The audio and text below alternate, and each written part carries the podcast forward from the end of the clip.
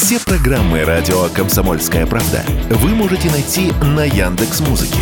Ищите раздел вашей любимой передачи и подписывайтесь, чтобы не пропустить новый выпуск. Радио КП на Яндекс Музыке. Это удобно, просто и всегда интересно. Что будет? Честный взгляд на 13 января. За происходящим наблюдают Игорь Виттель и Иван Панкин. Да, все правильно. В студии радио «Комсомольская правда» Иван Панкин и Игорь Виттель. Единственное уточнение. Ты учился там, ты учился сям. Вчера ты сказал, что ты на программиста отучился. Правильно, Сегодня в Московском ты- авиационном институте был вообще-то факультет. А, все, два в одном. Что Да, но я, я, я параллельно учился в Московском авиационном институте на разных кафедрах, потому что вообще я заканчивал первый факультет самолета, э, стро- самолет, вертолет строения, кафедру аэрогидродинамики. Поэтому скажите мне, дорогие наши радиослушатели, спасибо, что я не стал авиационным инженером, иначе бы вы сейчас летали, или бы вообще уже вся страна не И летала. IT-специалистам тоже спасибо, что не стал. Да, но я Вчера тебя уже поблагодарил за это. Но я тебе еще хочу сказать, что, в общем, глядя на то, как в 80-е уже годы учились э, у нас в институте, люди были заняты всем чем угодно, только не авиацией, поэтому ничего меня не удивляет, э, к сожалению. Хотя приходили люди, в отличие от меня, с горящими глазами в авиацию. Ну что ж, мы все учились понемногу, Чему-нибудь и как-нибудь. И интереснейшая новость, друзья. Власти выдадут бывших участников спецоперации на выборы. Даже не знаю, если честно, как к этому относиться. То есть партии готовы включать их в списки кандидатов уже в ближайшую кампанию. А речь идет о бывших военных, добровольцах и работавших в Донбассе волонтеров. Вот уже в 23 году их, в принципе, могут выдвинуть на выборы как в органы законодательной, так и исполнительной власти. Ведомости об этом пишут, и я склонен ведомостям верить. Ну, возможно. Это хорошо или плохо, на твой взгляд? На мой Правильно взгляд, и на нужно? Мой, на мой взгляд, э, смотри, ну опять-таки с какой стороны подойти. Это, на мой взгляд, история, которая говорит о том, что вот нам нужно больше патриотизма в Госдуме. Вместо тех элиток прогнивших, которые, понимаешь, у нас призывают к патриотизму, к победе, а сами почему-то Новый год бегают там по Дубаям, где еще фотки, откуда? Мексика, по-моему? Мексика, да, если ты о вчерашней Да, фотке. вот если эти прогнившие элитки, которых дома за границей и так далее, то вместо них патриотичные э, люди с, так, с повышенным патриотизмом, назовем его так, это хорошо, с одной стороны. С другой стороны, я считаю, что в Госдуме должны сидеть не популисты, а, и не спортсмены, и не певцы, а профессионалы, юристы, Технократы, по- да, политологи, э, может быть. То есть люди, которые примерно э, занимаются своим делом. Все остальное, когда э, это и приводит к каким-то бесконечным идиотским инициативам со стороны Госдумы, просто потому, что люди ловят хайп. Ну, не буду сейчас Ну, говорить. когда там бывшие космонавты, бывшие спортсмены, бывшие певцы, музыканты, артисты и режиссеры сидят, то да, хорошего, мне кажется, Мне об этом. приходилось От как- этого мало. Мне приходилось как пиарщику и консультанту работать с некоторыми депутатами Госдумы, и то, что происходит у них в головах, и то, что, слава богу, они иногда не доносят благодаря таким консультантам, как я, на, в публичное поле, это, в общем, А ты рассказывал, обсудили что-то в бане в качестве шутки, Да, а на следующий день Да. всерьез Это- уже с ну, не- трибуны не- не- предлагалось. Не в бане, а в ресторане, да, и это По действительно... пьяной лавочке причем. Э, Нет, мы были весьма трезвы, к сожалению. Понимаешь, а потом не, не на А след- тогда чего вы удивляетесь, что Не на следующий день это все прозвучало с трибуны? Не на следующий день, это было а через несколько дней, я как раз приболел, и вот несколько дней не следил за новостями, потом беру, господи, а подопечный-то мой такой ляпнул. Да, это примерно так. Поэтому я щ- за то, чтобы сидели профессионалы. Возможно, военные профессионалы, если люди, которые там действительно военные профессионалы, которые понимают в обороноспособности страны, они, конечно, должны быть в Комитете Госдумы по обороне. Но просто вот на, по факту того, что человек воевал, участвовал в специальной военной операции, точнее, ну, мне кажется, да, патриотизм это хорошо, но он может а при чем тут патриотизм-то, я вот никак не могу понять. Только за счет этого звать его в Госдуму? Чтобы ну, вот что? я тоже против этого, что патриотизм можно проявить и в других как- местах. что я он пон- может предложить? Я понимаю инициаторов этого предложения, потому А что я вот, не вот понимаю. те люди, которые в Госдуме, понимаешь, кричат с трибуны, а потом у них домик где-нибудь там э, за границей, дети учатся в Лондоне и так далее. Ну, это как-то, знаешь, либо крестик снимите, либо трусы оденьте. То есть в Госдуму надо позвать только за счет некой приземленности отдельно взятого человека, который поучаствовал в спецоперации. Нет, да? нет, я так Это тоже не человек считаю. соль земли В русской. Госдуме должны быть профессионалы. Вот, например, мой большой друг, Бадма Башанкаев, он, по-моему, зам председателя комитета Госдумы по э, медицине, да, выдающийся хирург, э, онколог и хирург, он участвует, да, добровольцем пошел на фронт. Вот такие люди, безусловно, должны вернуться в Госдуму и э, заниматься здравоохранением. Мне, конечно, очень жалко, что такой хирург сейчас не делает, э, потому что его руки требуются не только на фронте. Но, тем не менее, да, вот такие люди должны э, быть в Госдуме, потому что они, заним... понимая медицину изнутри, занимаются ее развитием. Хорошо, скажи мне, пожалуйста, вот нынешний э, качественный состав э, Государственной Думы, он тебе как? Может быть, все то, что я критикую, вот эти заявления время от времени, так может, это я из пальца высасываю. Это отдельно взятые заявления, отдельно взятых, скажем так, не очень умных людей. А весь остальной состав Государственной Думы, он как бы весьма-весьма профессиональный. Ну, я, я бы сказал, что все-таки вменяемые люди в меньшинстве там. Но есть люди, я могу их назвать, это их прекрасно. Именно в меньшинстве. Все, вот да? Да, мне кажется, что в меньшинстве. Как, да, как, как мы тогда еще не разбомблены это странами НАТО, скажи, пожалуйста. А? Ну, Если у нас в Госдуме умные люди у, в меньшинстве, Ну, у нас пожалуйста. в правительстве есть э, достаточно профессиональных а. технократов. Понимаешь? Спасибо на этом, конечно. Вот. У нас э, есть замечательный премьер-министр, который вот там, я могу ругать наш экономический блок, финансовый блок, но в, как проектный менеджер у нас есть именно как проектный, не стратегический мыслитель, а как проектный технократ. Это, конечно, Михаил Мишустин, лучше его нет. Иван Панкин и Игорь Виттель. Уходим на перерыв. Через две минуты продолжим. Оставайтесь с нами. Спорткп.ру О спорте, как о жизни. Что будет? Честный взгляд на 13 января. За происходящим наблюдают Игорь Виттель и Иван Панкин. Иван Панкин и Игорь Виттель, мы продолжаем. Что-то мы мало сегодня глобальных международных тем обсуждали. Я думаю, что это надо исправить срочно, а поможет нам в этом Сергей Станкевич, историк и политолог, а главное, бывший советник первого президента России Бориса Ельцина. Здравствуйте, Сергей Борисович.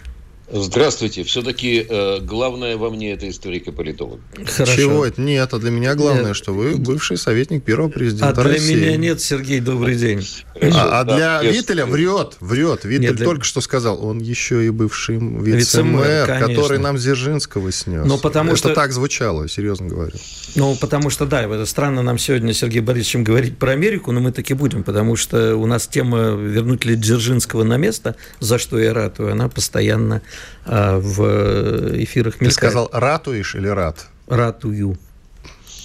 Ну давай, но давай, не, про, но, про, про секретики Байдена. тема не испортит наши давние отношения. Нет, нет ну нет, что, Сергей как Дзержинский нет, может мы вообще, что-то мы уже вообще испортить. Дзержинского не будем сейчас обсуждать, мы все-таки про Америку, потому что я вчера прочитал э, один пост Сергея Борисовича, и вот думаю, надо же позвать про Америку поговорить, потому что меня тут все убеждают, что ничего такого страшного не происходит, и Байден никуда особо не влип, и что это все сейчас развеется. А тут каждый Ты про день... секретные документики-то Да, его? про секретные документы. В которые... гараже. Да, еще и в гараже нашли. Я, мне страшно подумать, где у него еще есть. Хорошо, что у него туалета на улице нету, знаешь, как там могли Может, найти. и есть в каком-нибудь загородном доме. Сергей Борисович, расскажите нам эту прекрасную историю и чем она, на ваш взгляд, закончится.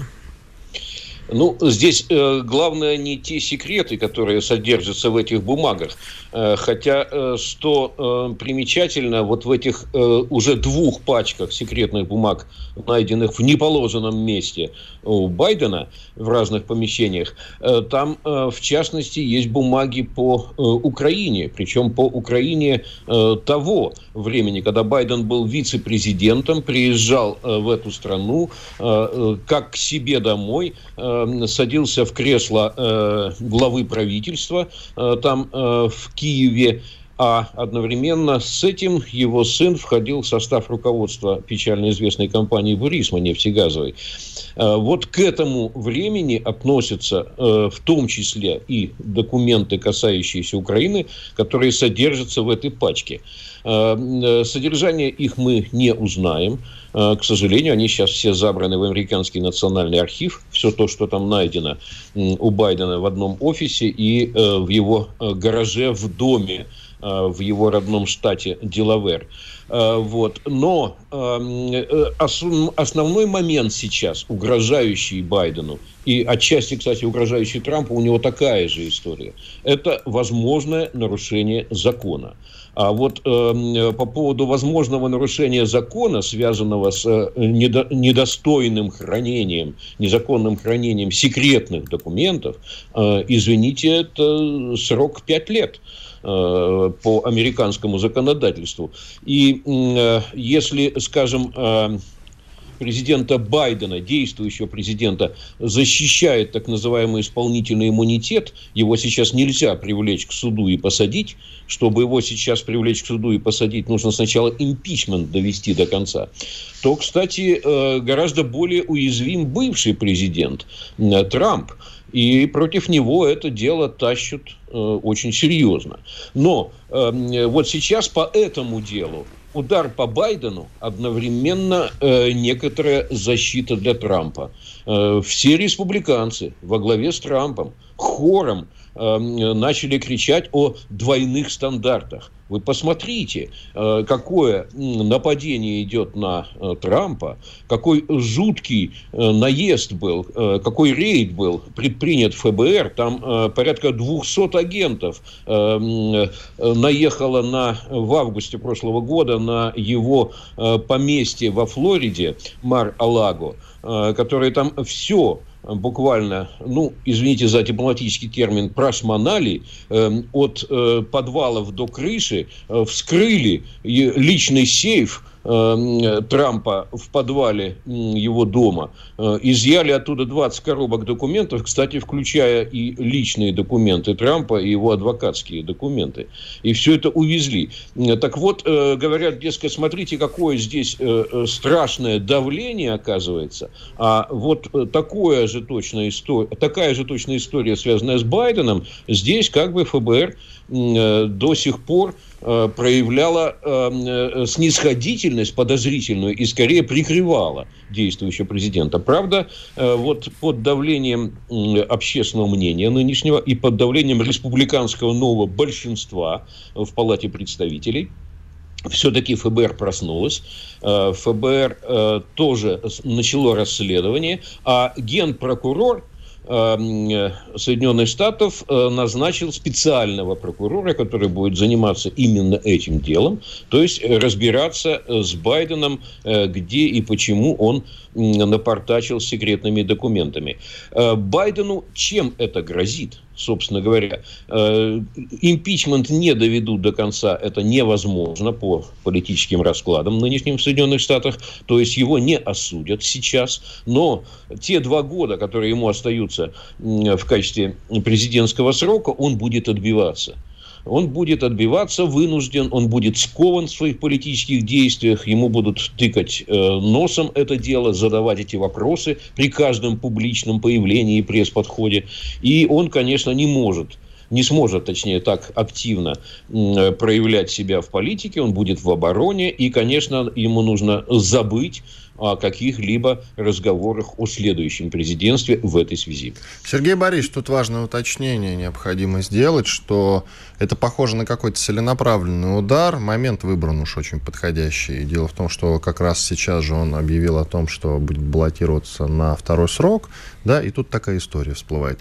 И еще момент очень интересный, почему его вдруг внезапно стали мочить либеральные, ну, читай, демократические СМИ, которые априори должны его защищать, как бы. Вот тоже любопытно. Э, ну, тут не совсем так. Вот по поводу времени появления.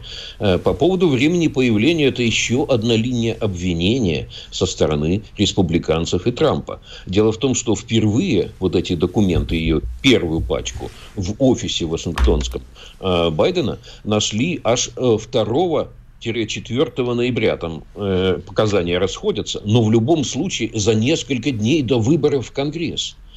Тогда уже нашли. И тогда уже вызвали этих самых архивистов национальных и э, увидели грифы совершенно секретно на бумагах.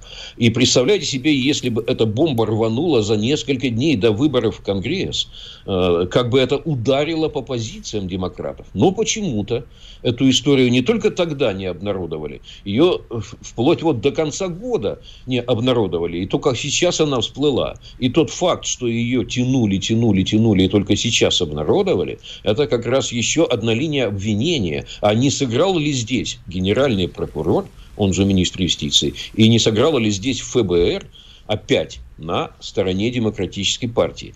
Э, так что э, вот э, та волна в прессе, традиционно продемократической, которую вы отметили справедливо, в частности в CNN, это скорее попытка показать, что нет-нет, здесь нет двойных стандартов, что мы в принципе против любого нарушителя. И даже если э, прокололся э, старик Байден, то мы тоже не собираемся как-то его выгораживать. Но все-таки обратите внимание, Трамп-то более злостный нарушитель. Да, его, Э, да, я на самом деле вот в Нью-Йорк Таймс... Его пачка в три раза толще. Да, да, да, именно это, потому что и в Нью-Йорк Таймс, и на CNN я смотрел там прямо под копирку. Вот это у нас все объявляют, что у нас темники всякие, да, нам спускают сверху. Так там вот точно они, потому что под копирку все демократические СМИ рассказывают, почему это другое. Почему у Трампа больше пачка, почему он более злостный нарушитель. Но тут другой вопрос возникает. Вот как вы сказали, республиканцы сейчас э, в один голос э, мочат э, Байдена. Но мы же понимаем, что в, как бы в стане республиканцев тоже нет согласия, особенно по поводу будущего кандидата в президенты от э, республиканской партии. И тут мы видим расклад, ну, такой уже совсем примитивный, если Трамп и Десантис, да, они друг друга будут грызть. А со стороны демократов, ну, если как взять за основу то, что вы сказали, что Байдена а, не будет на следующих выборах, хоть он об этом и говорит, но там э, уже другие-то представители от демократического стана, это такие ярые леваки, по-моему, и э, с ними нам совсем Россия, я имею в виду, не стоит э, договариваться. А вот с Трампом, может быть, такой шанс и есть. Как вы оцениваете такой расклад?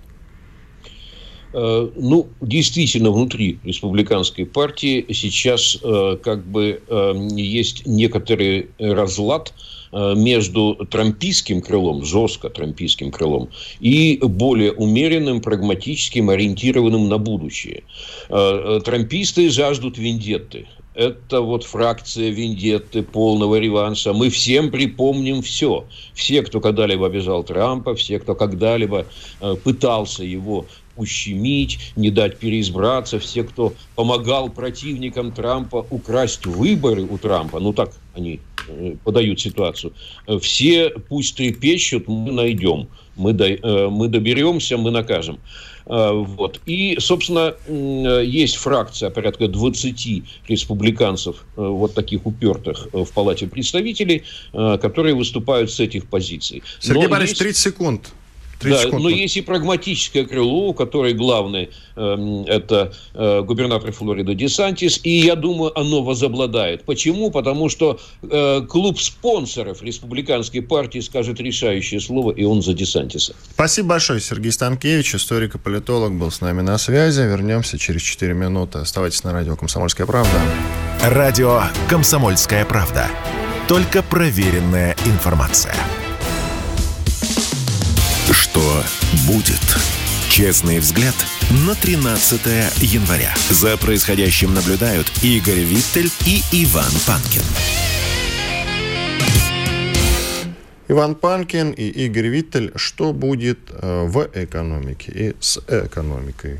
Обсудим с Дмитрием Прокофьевым, экономистом, автором телеграм-канала «Деньги и писец». Подписывайтесь, пожалуйста, обозревателем радио «Комсомольская правда» в Петербурге. Дмитрий, здравствуйте.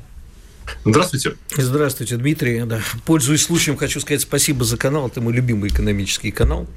Так что, надеюсь, Очень приятно слышать. Да. А скажите, пожалуйста, ну вот я внимательно изучая ваш канал, все-таки обнаружил, что тема, которую я последнее время обсуждаю с нашими экспертами, она и у вас присутствует. Поэтому не могу не спросить про дефицит бюджета России э, в этом году. В общем, что будет происходить? Будет ли секвестр, что будем отрезать, или будем, будем или нет, и так далее. Насколько это повлияет на благосостояние простого российского человека? А слушайте, ну, а, на самом деле, простой российский человек, он уже давно а, не получает а, ничего такого от нефтяных доходов, на самом деле. И живет своим трудом. А что касается э, бюджета, то здесь проблема не столько в его доходах, сколько в растущих расходах. И у нас ведь э, какая история с нефтяными доходами? Ключевой момент, сколько Россия сможет получить э, от э, экспорта нефти, нефти, нефтепродуктов, потому что именно эта сумма более-менее примерно соответствует расходам федерального правительства на силовой и административный блок, и правительство вот этот свой недостаток где-то будет искать. Искать оно может его в двух направлениях. Да? Первое – это дополнительное изъятие доходов э, налогов через налоги у крупных корпораций. А второй путь – это каким-то образом сделать так, чтобы мы за свой труд получали меньше, ну, точнее, работали больше. Заставить э, создать условия, которые будут мотивировать людей работать с большей степенью интенсивности. Мотивировать, вот то есть как бы это методом пряника или все-таки методом кнута? Э, методом э, скорее вторым. Созданием условий, которые заставят людей, э, во-первых, работать в тех отраслях, которые правительство считает для себя приоритетным. Это могут быть самые разные отрасли, это не только э, промышленный комплекс, может быть и сельское хозяйство, то есть ну, туда направить переключить трудовой ресурс. Да, двумя путями. Создать условия, что человек э, вынужден будет выбирать. Да, либо его работа текущая здесь, которая, ну, там, где он работает сейчас, либо ему придется серьезно ее каким-то образом менять. А второй вопрос, который очень волнует наших слушателей и зрителей, это, конечно же, курс рубля. А, они понимают, я так думаю, что в общем, впрямую-то особо никто сейчас, ну, за границу мало кто ездит, и валюта так не нужна, но сколько доля импорта в нашей экономике, к сожалению, велика, и это влияет на, тоже на их благосостояние. А, примерно какой курс рубля вы видите оптимальным, так, чтобы и, и бюджет исполнялся, да, то, чтобы э, не было секвестра, и при этом э, не было каких-то сильных ударов. То есть, что сейчас при, превалирует? Э, сильный рубль или нам все-таки нужен слабый рубль, если да, то на каких уровнях? Значит, э, по поводу рубля есть мнение, с которым я вполне солидарен, первого вице-премьера Андрея Белоусова, который говорит о том, что, в принципе, 80 рублей, еще говорил летом, что 77-80 рублей вот это то, что нужно для промышленности. Надо не забывать, что э, доходы нефтяников, а у нас нефтегазовая отрасль, это еще и крупнейший заказчик внутри страны, они э, критически зависят от курса. Им тоже нужны сейчас э, э, больше рублей за меньшее количество баррелей, меньшую сумму валюты. Поэтому, с другой стороны, правительство сейчас, вот сегодня начнутся торги в паре юань-рубль. Это, конечно, повлияет на цену рубля. Но здесь ситуация какая? Через три недели стартует эмбарго на российские нефтепродукты. Как себя поведут в этой ситуации цены на нефть э, и, соответственно, на российский экспорт и на объем э, доходов бюджета, сказать никто не может.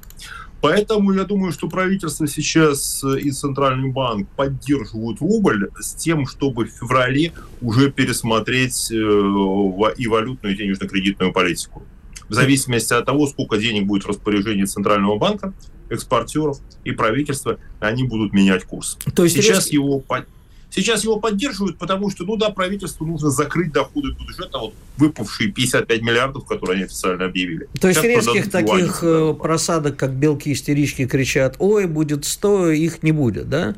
А, то есть... Если, значит, смотрите, если правительство перестанет поддерживать, решить, что рубль поддерживает смысла не имеет, просадки могут быть и больше. Угу. Сейчас курс э, вот в руках э, очень такой идет очень четкое управление сейчас курсом со стороны Центрального банка и Министерства финансов. А правительство не боится тогда социально-политических потрясений, если просадка будет к 100 и выше? Э, не боится. А есть э, как бы более важный аргумент. Они считают, что год назад э, вот эти резкие колебания курса, да, ну, в принципе, ничего страшного правительства не было. Здесь, в принципе, в самих по себе резких колебаниях валютного курса никакой катастрофы для экономики нет. Да? Обязательно он потом устанавливается после шоков, приходит к какому-то приемлемому балансу. Возможность поддерживать курс э, рубля на, вот, на тех уровнях, которые мы видели летом и осенью, зависит исключительно от двух вот вещей. Это объем э, выручки, валютной выручки, в чем бы она ни была выражена, э, там юани, рубли, доллары, не, юани, евро, доллары, не важно совершенно, вот, валютной выручки в руках э, правительства, да, и э, того, объема импорта, который они хотят привести сюда. Мне очень хочется с вами поговорить на более глобальные темы. Опять-таки вернусь к вашему телеграм-каналу, где вы писали, что э, в перечне глобальных рисков, которые составили эксперты Всемирного экономического форума, не указаны риски вооруженных конфликтов – то есть, значит ли это... В первой десятке не указаны. В первой десятке, да. Ну, я конце, тоже очень да. люблю наблюдать за всякими там стати... статистами и прочими сайтами, где, значит, они очень любят составлять такие. А на ваш взгляд, э, почему первый мир, как вы выразились, больше всего волнует проблемы геоэкономического противостояния? То есть, э, торговые войны с Китаем э, пугают их гораздо больше, насколько я понимаю, чем прямая война с Китаем. Я скажу немножко наоборот, э, там Китай пугают торговые войны больше, чем э, война. Э, потому что Китай, китайская экономика состоялась на колоссальном мировом спросе на их товары, ну и на американском спросе прежде всего. Хорошо подсказали, надо будет, конечно, эту детализацию расписать, а, потому что Китай ставит вот эти геоэкономические конфликты, ну, имею в виду, конечно, со Штатами, на первое место для себя в перечне рисков, э, и, а Штаты ставят там на третье, на пятое. То есть для них это не такая проблема. Ну и а, Юго-Восточная Азия, сейчас э, они стремительно ищут свое место вот в такой меняющейся ситуации, потому что они рассчитывают стать получателями тех инвестиций, которые не идут в Китай. Вот инвестиции в Китай резко замедлились, не покупка товаров, а именно вот инвестиции, вложения в китайскую экономику в том числе в связи с ковидом. И сейчас на эти деньги претендуют Вьетнам, претендует Лаос, Таиланд, страны, Индонезия, естественно. Вот этот регион, э, он прям вот горит от того, что сейчас они могут рассчитывать получить большие деньги. Скажите, Дмитрий, а что для России является самыми большими экономическими вызовами и угрозами на текущий год и на ближайшее время?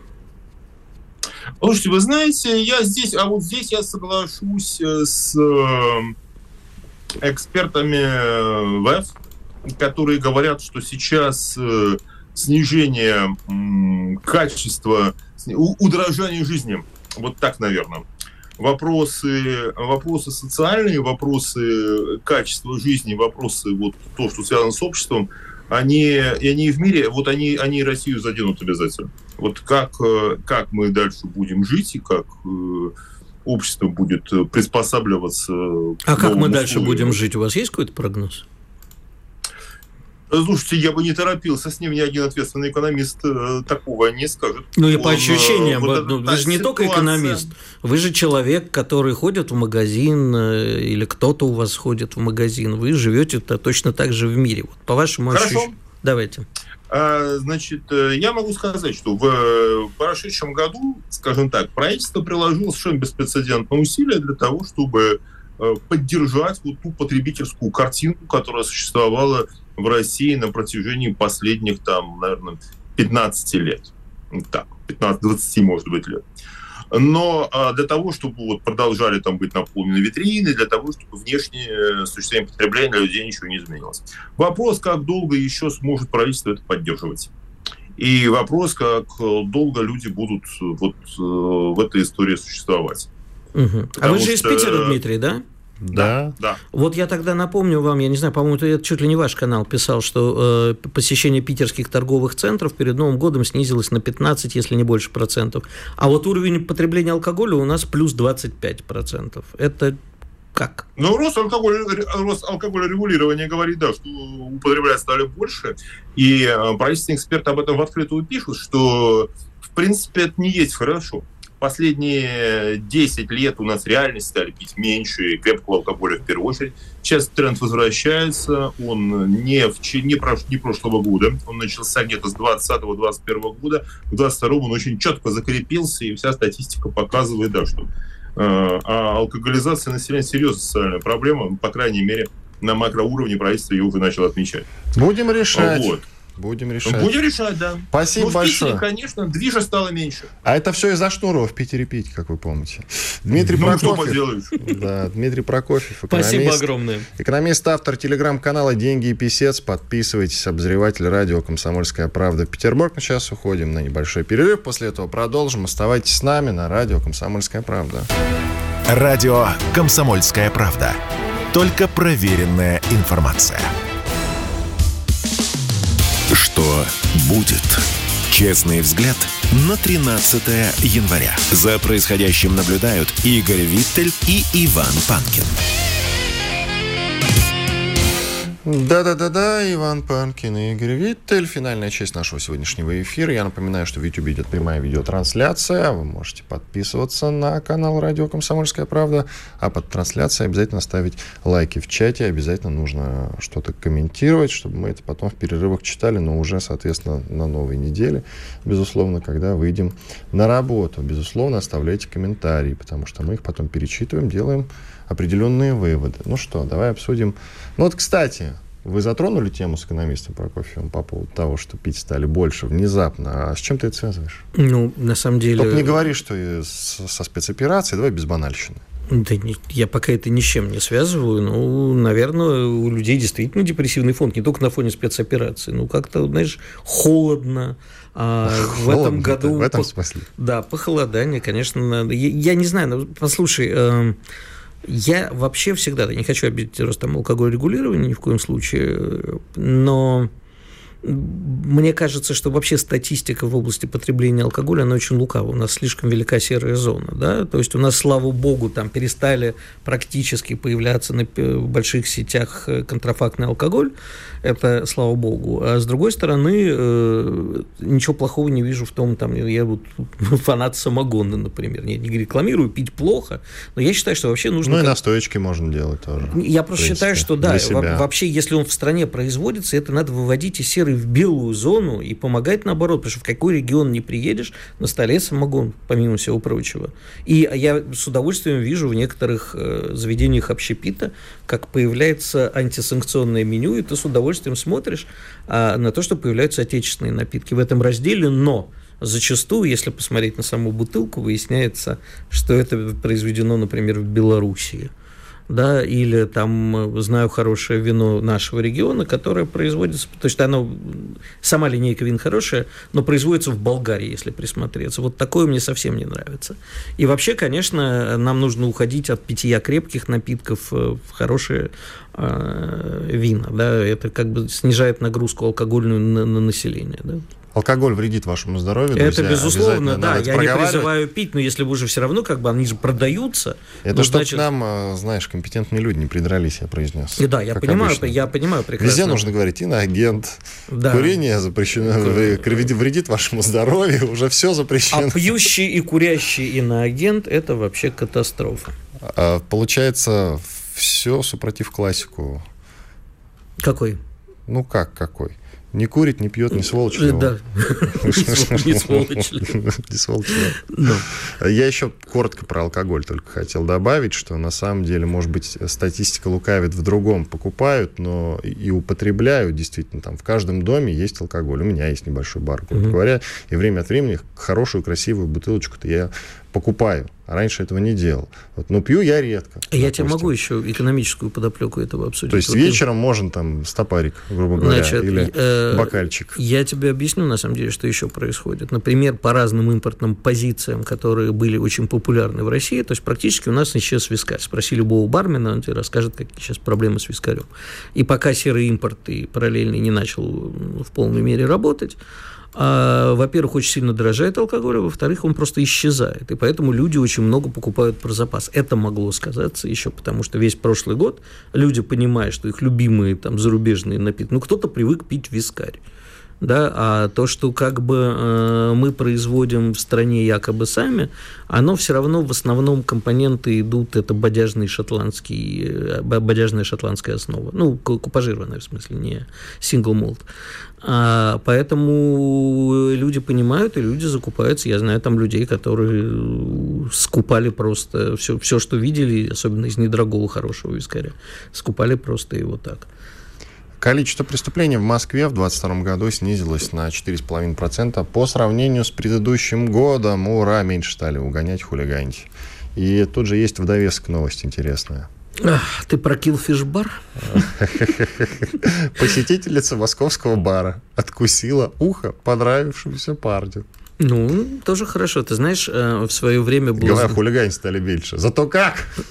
Тут важно как качество, а не количество. Ты знаешь, ну, у нас, конечно, разные новости из разных регионов такие приходят, но это во всем мире, знаешь, что каждый день можно набрать очень смешных, а иногда и трагичных историй. И да, действительно, посетить. Может, ты знаешь, я вчера подумал, и вот даже нашему продюсеру Наташа сказал, может, он просто наклонился в лысину поцеловать. Она наклонился в результате, ухо ему откусил. Ну, не знаю, что тут рассуждать. Пьянство – зло. Пьянство – зло. Все, что Может быть, это все-таки был Майк Тайсон. А, а кто там, кто там Тайсон и Холфилд? Тайсон да, уши откусил. Тайсон откусил. Да, Тайсон у Холфилда. Я не помню уже у кого. Холлифилда, скорее всего. Ну, кому-то откусил, ладно, сейчас я вспомню эту историю. Давно Точнее, ос- осторожнее, девушки, которым вы нравитесь, могут быть опасны. Нужно таблички такие поставить. Эта девушка при пьяном состоянии Холлифилд, все правильно, да. наиболее опасна. Вообще женское пьянство – это страшное зло, девушки, не пейте. Холлифилд, Холлифилд. А, да. Но они друзья теперь, ничего страшного. Да, на самом деле. Вот, это, это вопрос о том, как мы будем жить дальше, когда все закончится. На самом деле люди вон и уши друг другу откусывают, а потом живут, и ничего.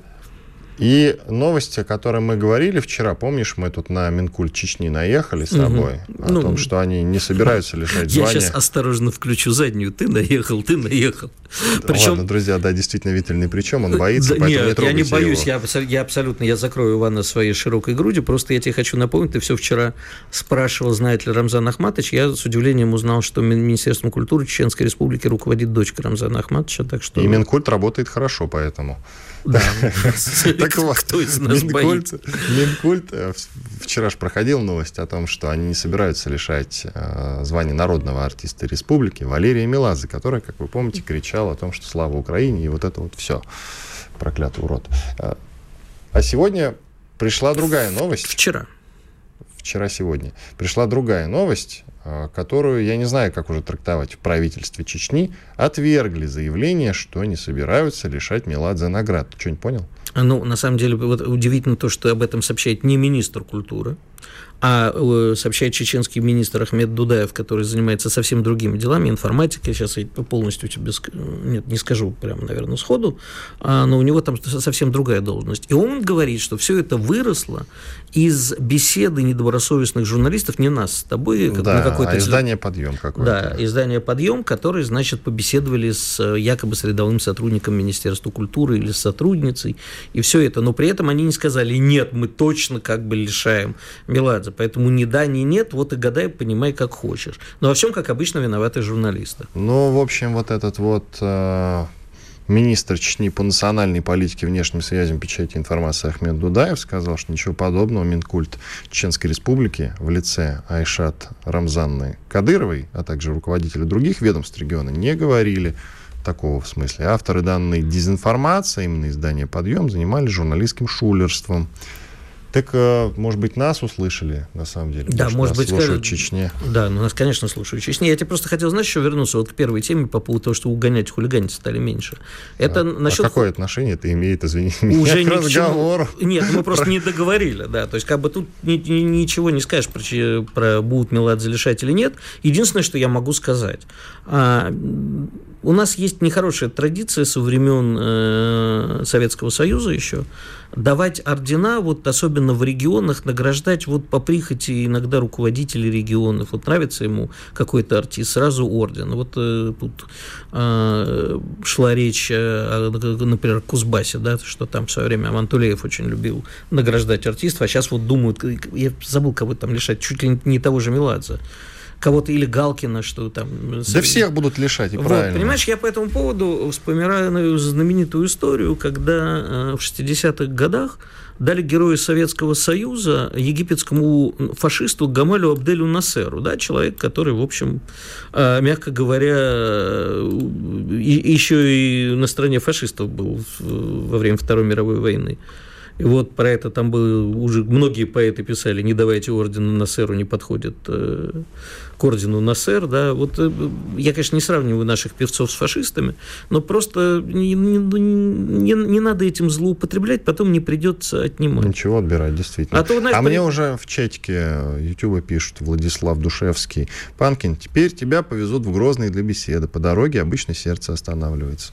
Ну что ж, будем считать, что это предсказание, ладно. Это, Или пожелание. Для Панкина это не угроза, он, во-первых, бессердечный, а во-вторых, я не дам такому случиться. Где же я еще себе такого сведущего-то найду? В Нижнем Тагиле, вот еще прислушались, в Нижнем Тагиле, хороший город, отменили спектакль э, с актером сериала «Кухня» Назаровым из-за его слов об Украине. Правда, там слов не было. Там Тоже была целая послушали. песня.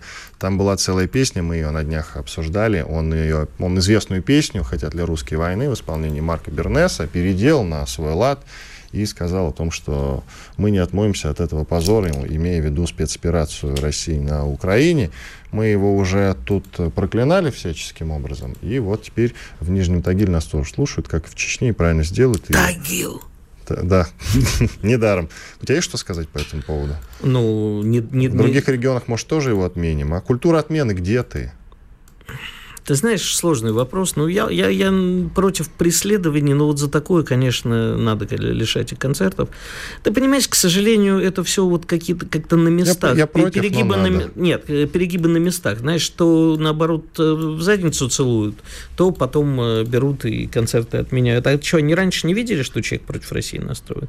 Но он другие вещи какие-то говорит. Нет, он против спецоперации настроен, не против России. Ну, я думаю, Можно что... ли говорить о том, что если против спецоперации, то и против Нет, России? Не, Нельзя, вот. нельзя. Нельзя, вот. но в данном случае, мне равно, кажется, что именно этот человек, он не просто Все равно свинская была тема с его стороны. Иван Панкин, Игорь Виттель были здесь, остались очень довольны. Вернемся в понедельник. Оставайтесь с нами на радио «Комсомольская правда». Радио «Комсомольская правда». Никаких фейков, только правда.